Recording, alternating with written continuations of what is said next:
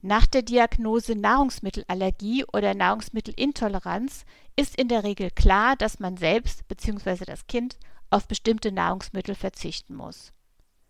Das hört sich oft zunächst einfach an, denn Milch, Weizen oder Früchte kann man ja einfach weglassen. Schwieriger wird es dann, wenn es um Fertigprodukte oder Speisen im Restaurant geht oder um eine Histaminunverträglichkeit. Denn Allergene bzw. unverträgliche Stoffe verstecken sich häufig auch in Produkten, bei denen man das nicht vermutet. Hilfreich kann dann eine Ernährungsberatung sein.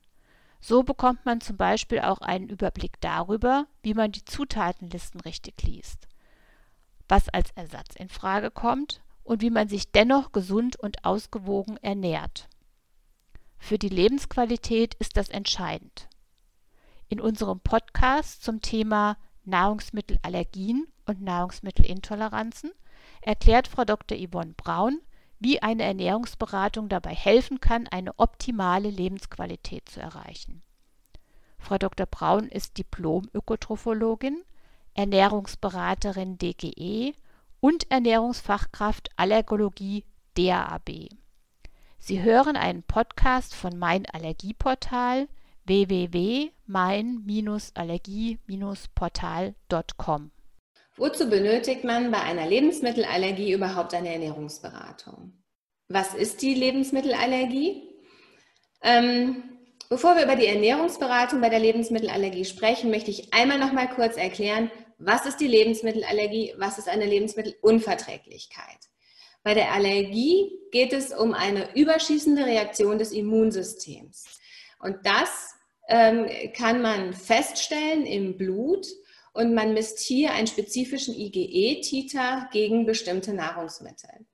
Und wenn im Blut ein, ein erhöhter IgE-Titer gegen ein bestimmtes Nahrungsmittel festgestellt wurde, plus ich habe nach dem Verzehr dieses Nahrungsmittels eine ähm, Reaktion, dann spricht man hier von einer Lebensmittelallergie.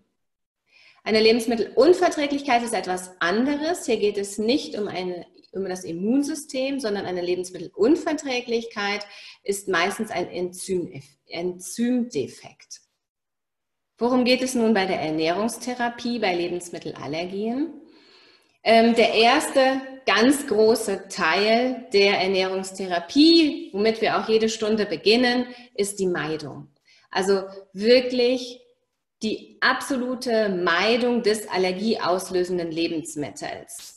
Und hier geht es einmal natürlich um den Teil Zutatenliste. Also wie lese ich eine Zutatenliste? Auf welche Worte in der Zutatenliste muss ich achten? Zum Beispiel bei einer Kuhmilch-Eiweißallergie ähm, steht ja in den Zutatenlisten nicht immer nur Kuhmilch, sondern auch manchmal andere Begriffe. Und es geht natürlich auch gleichzeitig um die Spurendeklaration. Ähm, das ist erst einmal die Grundlage, die, wirklich die Grundlage einer Ernährungsberatung.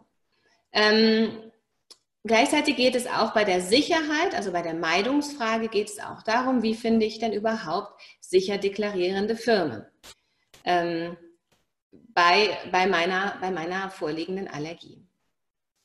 Als nächstes ähm, geht es natürlich auch um die gesunde Ernährung.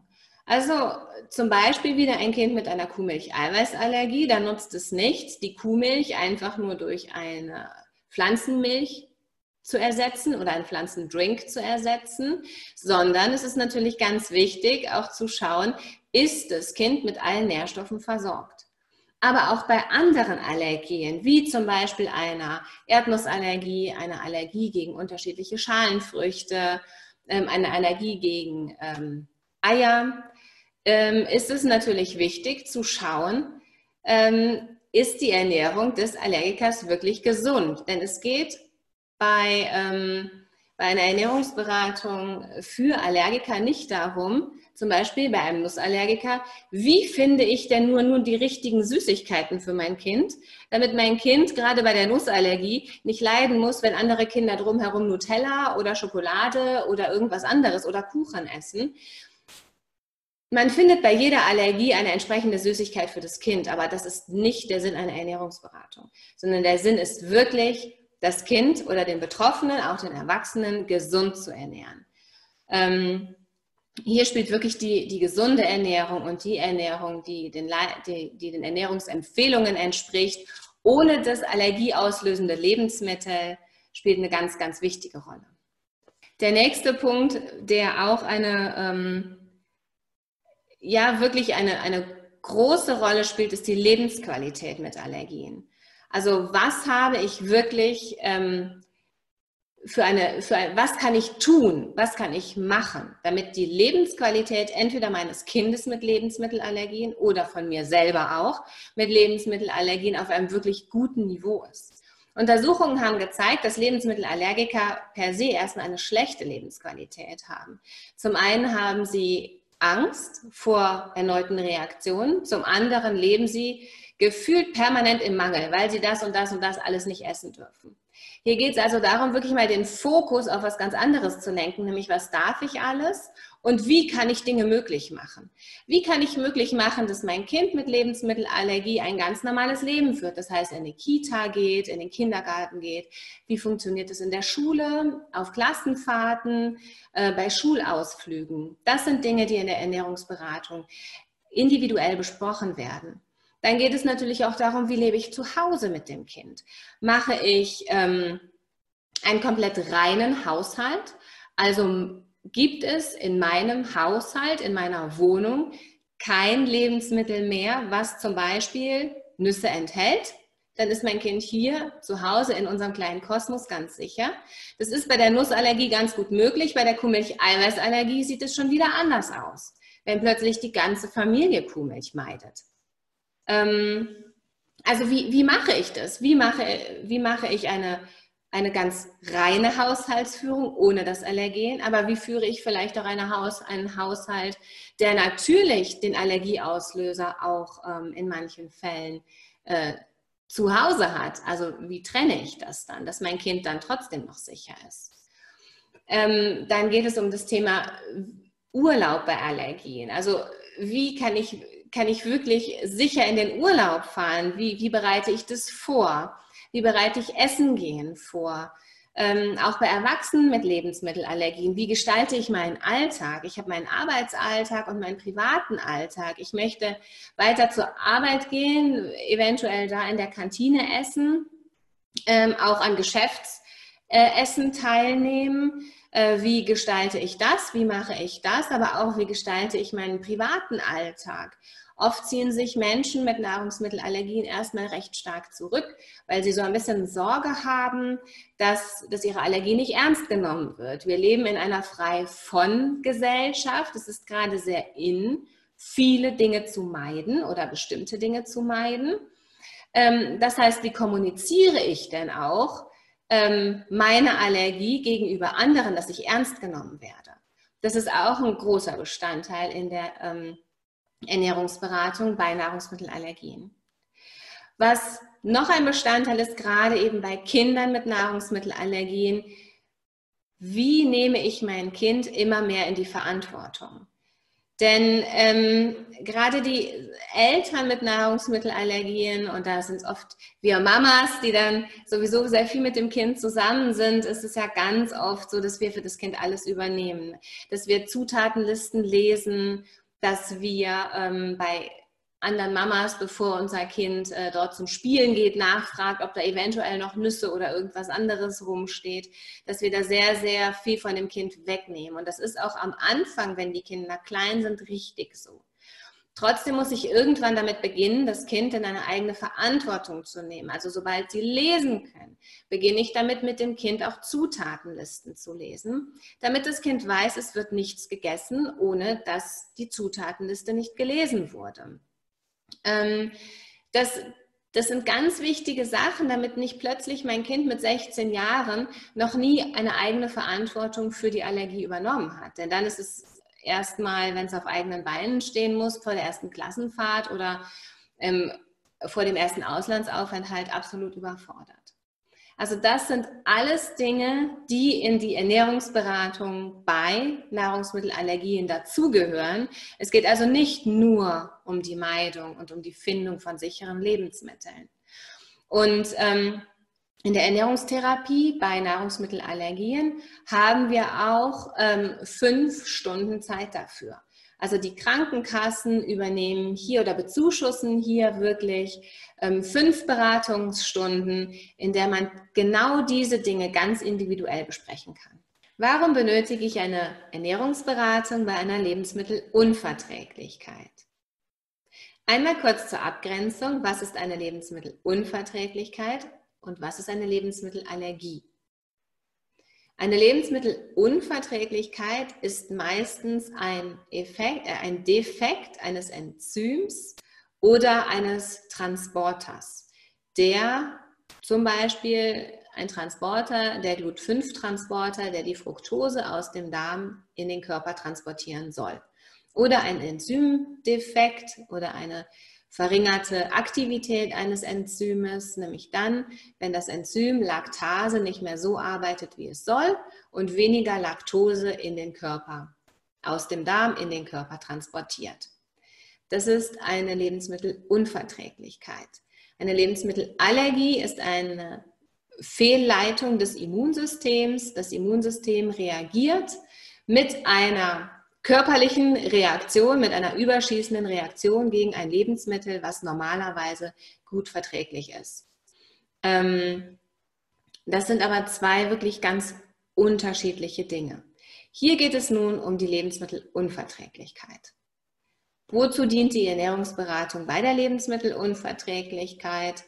Ähm, oft ist es so, man geht zum Arzt, macht einen H2-Atemtest, bekommt eine äh, Fructose-Malabsorption diagnostiziert und schaut dann erstmal so im Internet, was muss ich denn jetzt überhaupt machen, was muss ich meiden. Viele neigen dazu, ähm, erstmal selber alleine in so eine Karenzphase hineinzugehen. Und zu testen, geht es mir denn dadurch wirklich besser. Empfohlen von den Leitlinien ist es tatsächlich, diese Karenzphase ähm, mit einer Ernährungsberatung zu starten. Also wirklich die Meidung des der Lebensmittel, die äh, zum Beispiel viel Fructose enthalten können, ähm, zusammen mit einer Ernährungsberatung zu machen. Warum ist das so?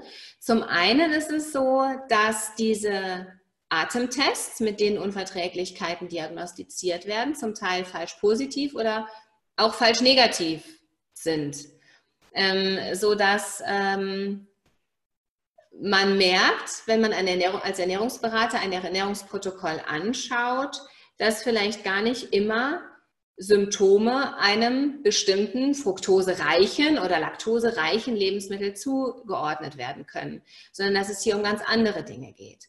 Vielleicht um eine verbesserungswürdige Kombination der Lebensmittel. Ähm, zum anderen ist es so, dass Menschen mit einer Unverträglichkeit, die alleine in die Karenzphase starten, dazu tendieren, sehr viele Lebensmittel wegzulassen. Meistens zu viele Lebensmittel werden weggelassen. Das bedeutet, dass ich ähm, im Prinzip, wenn diese Karenzphase lange dauert, die sollte ja auch nur zwei Wochen dauern maximal, dass diese Karenzphase dann mich in einen Mangel bringt. Und ähm, weil ich einfach so viele Lebensmittel weglasse. Und das soll definitiv vermieden werden. Menschen oder Menschen mit einer Lebensmittelunverträglichkeit, denen es nicht gut geht und die in der Karenzphase viele Lebensmittel weglassen und dann und es dann zu einer körperlichen Verbesserung kommt. Also es geht mir wieder besser, es geht mir wieder gut, ich kann wieder an einem normalen Alltag teilnehmen. Die haben oft Angst, Lebensmittel auszutesten. Also da fällt diese Testphase zum Teil weg, beziehungsweise fällt ganz gering aus. Ähm, einfach aus einer Angst, dass ich wieder Lebensmittel esse und es mir wieder schlechter geht. Ähm, und deswegen ist es so wichtig, auch die Testphase mit einem Ernährungsberater zu gestalten, weil hier wird genau geschaut, wie kann ich denn ein Fructose oder ein laktosehaltiges Lebensmittel vielleicht in meine Mahlzeitenstruktur einbauen, dass ich gar keine Symptome bekomme. Ähm, oder welche Lebensmittel kann ich denn auch vielleicht ohne Angst einbauen, damit ich wieder gut mit allen Nährstoffen versorgt werde. Also eine ewig andauernde Karenzphase ist in der Ernährungstherapie bei Lebensmittelunverträglichkeiten absolut nicht gewollt, sondern es ist wirklich so, dass die Testphase sehr, sehr ausgeprägt und sehr, sehr genau stattfinden sollte, damit so viele Lebensmittel wie möglich wieder gegessen werden sollten, können. Es geht in der Testphase auch darum, wenn ich ein Lebensmittel gegessen habe und es geht mir plötzlich wieder schlechter, dass ich dann nicht dieses Lebensmittel für immer aus meinem Ernährungsplan verbanne, sondern dass ich mir wirklich Gedanken mache, warum kann das sein, dass ich gegen dieses Lebensmittel reagiert habe, das wirklich reflektiere, und überlege, ob das vielleicht gar nicht an dem Lebensmittel lag, sondern an einer bestimmten Stressphase, die ich gerade hatte, oder an äh, Schlafmangel oder an bestimmten Medikamenten, die ich parallel eingenommen habe, oder auch bei Frauen an bestimmten Zyklustagen.